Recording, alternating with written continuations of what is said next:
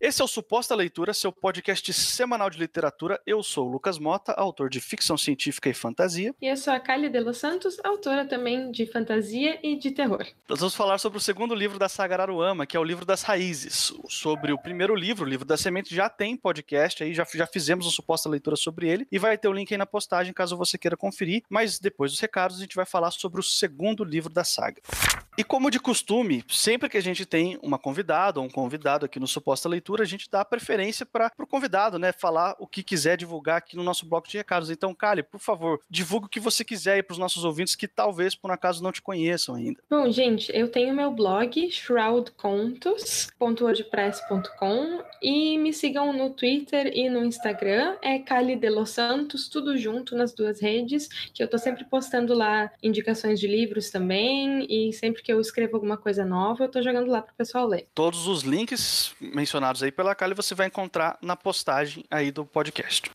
O Suposta Leitura número 21 é sobre o primeiro livro da saga Araruama, que é o livro das sementes. Lá a gente explicou um pouco melhor sobre a carreira do Ian Fraser e sobre o primeiro livro. Esse podcast aqui não vai ter spoilers do segundo livro, mas pode ser que você escute algum spoiler do primeiro, porque cronologicamente, né, a gente vai precisar falar de algumas coisas que já revelam algumas coisas do primeiro livro. Então, se você não leu o primeiro ou o segundo livro, começa lá pelo podcast anterior, depois vem para esse aqui, enfim, fica a seu critério aí, mas já estamos avisando de antemão para você não se sentir enganado. E agora eu peço para você, Kali, falar um pouquinho da sinopse desse livro que nós vamos comentar aqui hoje, que é o livro das raízes. O livro das raízes, ele se passa bem imediatamente depois do fim do livro das sementes, e ele vai nos contar sobre o Turu Turunã, que é o rito de passagem pelo qual todos os uh, adolescentes passam nesse universo né, de Araruama para assim, se tornarem adultos. Então a gente vai acompanhar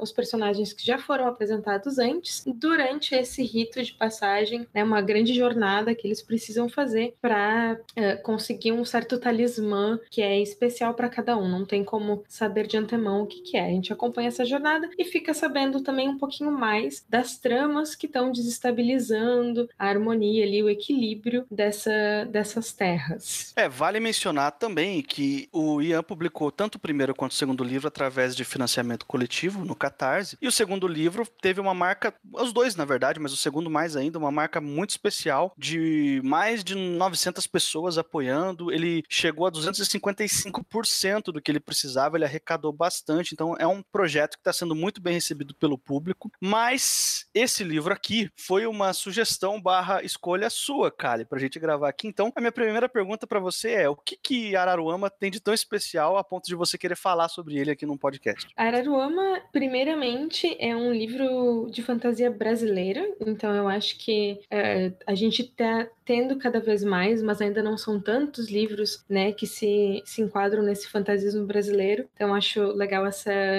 esse foco do Ian em mostrar não exatamente o Brasil, mas aqui a América do Sul, né, que é um, uma, um foco bem legal dele nos, nesses livros. Tem o próximo dele tá, que também vai ser Catarse, também tem esse, esse foco. Nossa, Araruama é, é muito bom em termos de leitura. É um livro, ah, os, os dois, né, são livros super poéticos, assim, mas ainda assim de ação, de aventura, com personagens super cativantes, tudo que a gente quer de uma grande saga, Araruama entrega.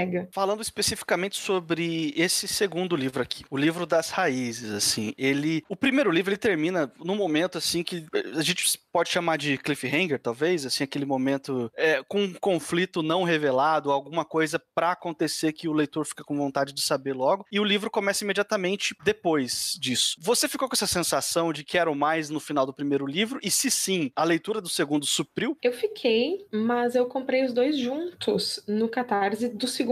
Então eu pude assim que terminei o primeiro, começar o segundo. Tive essa vantagem. E fiquei, com certeza, assim, bem uh, intrigada, bem esperando o que, que ia acontecer depois. E eu acho que o segundo supriu bastante essa expectativa. Ele trabalha muito bem os personagens, né? Que é uma coisa uh, que em fantasia, às vezes, os personagens podem ser mais rasos, em qualquer livro, né? Podem ser mais rasos e tal, mas ele consegue entregar tão bem essa profundidade dos personagens, porque é um livro que se baseia muito neles, né? E acho que chegou com certeza nas minhas expectativas, assim, de, desse segmento que ele deu. É, e o que, que você acha do, do estilo de escrita do Ian? Uma característica excelente de Araruama é essa incorporação dos termos em tupi e guarani, né? Então, que é uma coisa que eu acho muito legal e acho que ele faz de uma maneira excelente. Ele tem um glossário que eu acho ótimo teve para a gente poder entender melhor, assim, quando pega, olha de cara, o que está acontecendo aqui, que palavras são essas? Então, ele tem um, um pequeno glossário, mas ao mesmo tempo ele várias vezes incorpora as palavras de um jeito super natural que tu mal precisa do glossário, assim. Então, eu gosto muito disso e gosto muito de como fica muito poético, pelo menos para mim, assim, é uma prosa super poética, a maneira como ele constrói as frases, ele faz tipo listagens de sentimentos, de sensações e de coisas que estão acontecendo no cenário que eu acho que fica bem legal, ele consegue te deixar bem imerso nesse universo acho que ele usa muito bem esse vocabulário diferente e eu, eu sou gaúcha, né? Então algumas construções frasais dele são bastante baianas, né? O Ian é baiano e eu acho que para mim já dá um super tom de poesia, só essa sintaxe dele mesmo. É, a gente comentou bastante sobre essas características no podcast que a gente falou sobre o primeiro livro, do livro das sementes. E ele mantém esses estilos, o, a cara do livro, até porque se ele não mantesse, talvez ele apanhasse na rua um dia desse por causa disso. Mas é, eu tenho assim um. Não sei se é um problema, mas é, é uma observação que eu faço na maior parte das sequências literárias ou das grandes sagas de fantasia. O Ian já anunciou que o Araruama vai ser uma saga de cinco livros ao todo. Então a gente pode considerar uma grande saga de fantasia uhum. aqui, com, com vários livros. Mas uma coisa que eu observo na maioria das sagas que eu leio por aí, seja de fantasia ou de outros gêneros, é que muito frequentemente os livros que vêm depois do primeiro não estão à altura do primeiro. Muito frequentemente o que vem depois acaba sendo ou mais do mesmo, repetindo a fórmula do que já deu certo antes, ou acaba não sendo tão interessante quanto o que já veio antes. Aqui em Araruama, na sua opinião, isso acontece? O, o livro 2 é inferior ao primeiro ou não? Poxa, eu acho que não. E eu super concordo contigo que isso acontece com certa frequência. E eu acho que Araruama, felizmente, não sofre disso. Porque o primeiro livro, apesar de ser. Eh, de ter esse final meio cliffhanger, de te deixar assim, ou pelo menos me deixar curiosa para saber o que vinha depois, ele foca nesse crescimento, né? Infância, juventude das personagens, de um jeito que algumas coisas vão acontecendo, mas eles estão mais crescendo do que agindo. Eles ainda estão muito sujeitos ao que está acontecendo na volta deles e vão se desenvolvendo, claro, mas eles, apesar de serem centrais, eles não estão agindo tanto. Quando a gente chega no livro das raízes, eu sinto que os personagens daí ganham muito mais agência, eles são jogados né, nessa jornada, uh, nesse rito de passagem e precisam agir, e precisam fazer escolhas e precisam uh, se arriscar ou resolver que não vão se arriscar, mas tudo com mais agência desses personagens. Então eu acho que ele até supera o primeiro por ser me deixar mais intrigada e querendo ver o que vem depois em vários momentos do livro e não só mais pro final. Acho que a construção do primeiro se foca bastante no mundo, como é bem frequente, né, com mundos uh, de fantasia ou enfim, mundos de sci-fi também. Enfim, foca nisso, desenvolve isso e aqui no segundo a gente tem espaço para os personagens. Então eu acho que meio que superou assim e como aqui no segundo que a gente começa a entender melhor o que, que está por trás né, desses desequilíbrios da harmonia dessa terra, eh, isso também para mim adiciona um, um, peso maior, assim, uma, uma vontade maior de seguir nesse segundo livro. Minha impressão, assim, acho que ele até superou em termos de eu me sentir empolgada pela leitura. Eu concordo com o que você está falando aí. Eu, eu sempre vou ler uma sequência com esse olhar crítico de vamos ver se essa sequência precisava existir mesmo. Porque uhum. algumas a gente sabe que é aquela forçada de barra, assim, não é necessário você continuar certas histórias, entende? Mas aqui, além de ser necessário, ela é uma sequência muito satisfatória. A única crítica que eu tenho ao primeiro livro, que eu até falei no, no outro podcast que a gente gravou aqui no Suposta Leitura, é que existe uma curva de aprendizado para você entrar no universo do Ian. Demora uhum. um tempo para você se acostumar com os termos do Tupi e etc. E você tem que ficar consultando o glossário durante alguns capítulos até que você pegue o fio da meada. E, e essa curva, enfim, é, faz parte de você entrar no, no, no, universo depois que você passa por ela, tudo flui muito bem. Aqui no segundo livro, eu não precisei dessa curva porque eu já estava dentro do universo. E eu acho legal comentar que eu tenho uma diferença em relação a você. Você leu logo em sequência, terminou um e foi ler o segundo, como você Isso. disse aí, né? Eu tive um intervalo de um ano entre um e outro. Eu, apoiei na primeira campanha do Catarse e depois apoiei de novo na segunda. Eu tive que esperar um ano para saber como que continuava a história. Eu tive um ano de separação da leitura. Eu tava, assim, distante, eu já tinha lido várias outras coisas e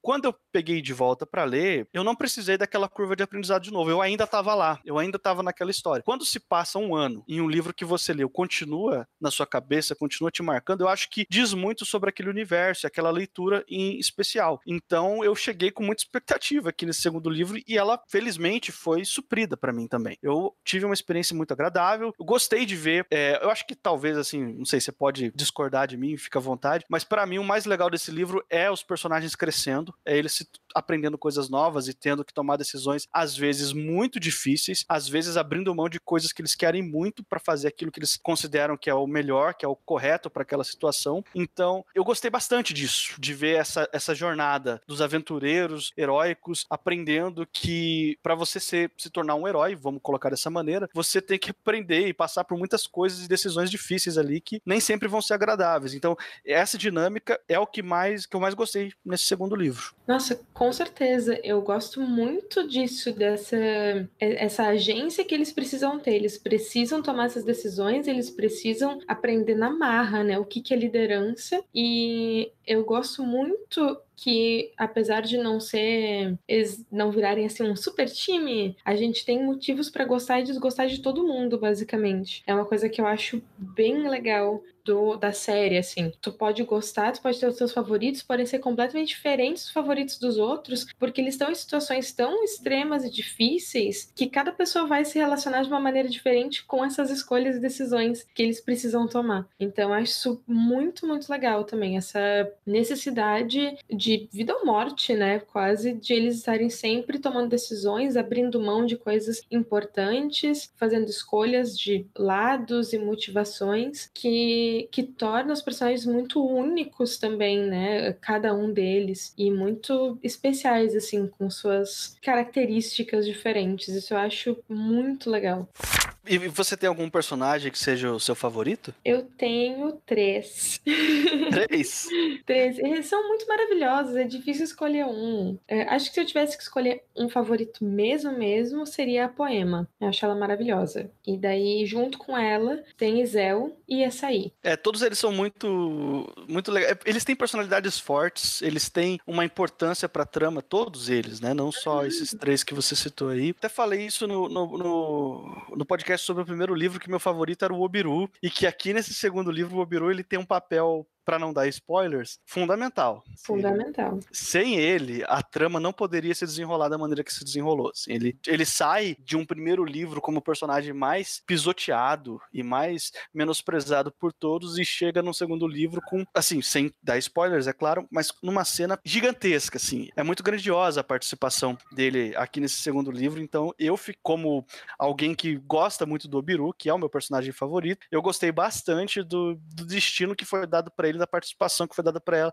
ele nesse livro aqui. Agora que tu falou isso, eu lembrei de outra coisa que eu acho muito legal na, na série, que o Ian ele vai dando pistas de tudo que acontece sempre, desde antes, né? Ele usa bastante esse recurso de algo que vai acontecer, já tá meio anunciado, ele às vezes avisa, às vezes é um sonho, tem sempre. A gente sempre tem uma noção do que pode acontecer, do que vai acontecer, e ainda assim, quando as coisas acontecem, elas são incríveis, né? É super. Uh, chega, assim, alcança a expectativa e às vezes a gente nem tá entendendo tanto, sabe? Ah, vai acontecer alguma coisa. O que? Não sabemos. Mas eu gosto bastante de que ele faz um uso bom desse recurso, porque é muito fácil tu usar esse recurso de um jeito meio tosco, né? Infelizmente. Faz no fim de um capítulo lá. Fulaninho estava feliz. Mal sabia ele que seria sua última vez estando feliz. Às vezes é meio bobo, né? Mas o Ian, para mim, usa muito bem esse recurso de contar pro leitor: olha, vai acontecer alguma coisa aí, sem perder o impacto das cenas e sem é, entregar 100% o que vai acontecer, assim. Não, com certeza, de acordo. Isso que você falou, ele faz através da poema, que uhum. ela tem um poder especial aqui que ela, segundo a linguagem poética do livro, ela sonha com os amanhãs. Ela basicamente tem sonhos do que vai acontecer no futuro, embora ela não possa fazer muita coisa para alterar esse futuro. É uma personagem meio, até em alguns aspectos, meio melancólica, assim. Ela vê coisas uhum. em sonho e ela fica às vezes triste por não poder fazer nada para mudar aquilo que ela viu e ela fica assim, enquanto os personagens deixam para sofrer a sua, a sua maior dor lá pro final do livro, ela tá sofrendo o livro inteiro. Ela, porque ela já viu o que vai acontecer, então ela já tá em depressão desde a primeira página, assim, e você vai aos poucos entendendo o que, que as visões dela significam, porque o Ian, ele não revela tudo de uma vez, ele revela um pouquinho aqui, um pouquinho ali, para você ir montando, né? Tem um momento que o Kurumã também, né, vai ter um pouquinho essa, esse papel de trazer coisas que podem acontecer. Não, desculpa, é o Kaluanã momentos que o Kaluanã vai trazer também essa, essa coisa do que pode acontecer. E às vezes o próprio narrador dá uma diquinha, assim, um, hum, acho que isso aqui talvez não vai ser bem assim. Mas com certeza a poema é quem mais tem como presente na sua vida, né? Essa questão do, dos futuros, dos amanhãs. e aqui o Ian, ele fez um negócio perigosíssimo, porque ele, no primeiro livro, ele apresentou os personagens pra gente e fez com que a gente gostasse de cada um deles e ficasse desesperado para saber o que acontecer com eles. No segundo livro, quando os personagens que a gente aprendeu a gostar no primeiro começam a se juntar e começam a se aventurar de fato, e a gente vai ficando empolgado, vai querendo saber o que, que vai acontecer, ele introduz outros núcleos com outros personagens novos. Primeira, a primeira cena fora do núcleo principal, dos núcleos principais, que eu li nesse livro, eu falei: Ó, oh, isso aqui é perigoso. Se o Ian não souber o que tá fazendo, vai só deixar a galera com raiva de dele não estar tá mostrando aqui o que, que tá acontecendo com os personagens que todo mundo gostou. E, na minha opinião, e aí você pode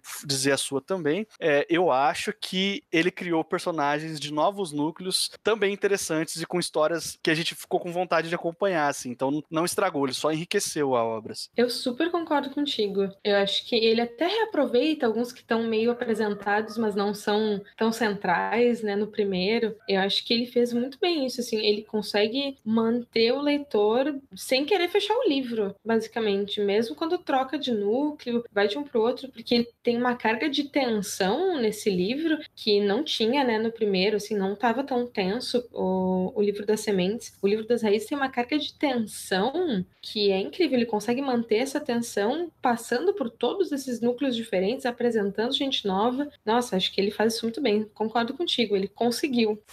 E agora aquele momento para resumir a nossa opinião em um número vazio que não significa nada. Kali, qual é a nota de 0 a 5 que você dá para Araruama, o livro das raízes? Eu dou uma nota 5. Eu acho que é um livro que superou as minhas expectativas e que me deixou muito feliz de tê-lo lido. E tu, Lucas, qual a tua nota pro Araruama? Eu dou um 5. É, eu não dei um, um nota 5 pro primeiro, justamente por causa da razão que eu repeti aqui nesse podcast, de que existe uma curva de aprendizado. Assim, você leva um tempinho para entrar mas essa curva não existe no segundo livro. Então, o único, assim, se a gente pode chamar de defeito, única ponderação, a única consideração que eu tinha sobre o primeiro, não tem no segundo. Então seria muito injusto da minha parte chegar aqui e não dar um 5 agora, né? Então eu concordo com você, é uma nota 5, é um livro redondinho, assim, de, da nova safra de autores de fantasia brasileiros aqui. O Ian, com certeza, tem feito um trabalho excelente e merece ser conhecido por todo mundo.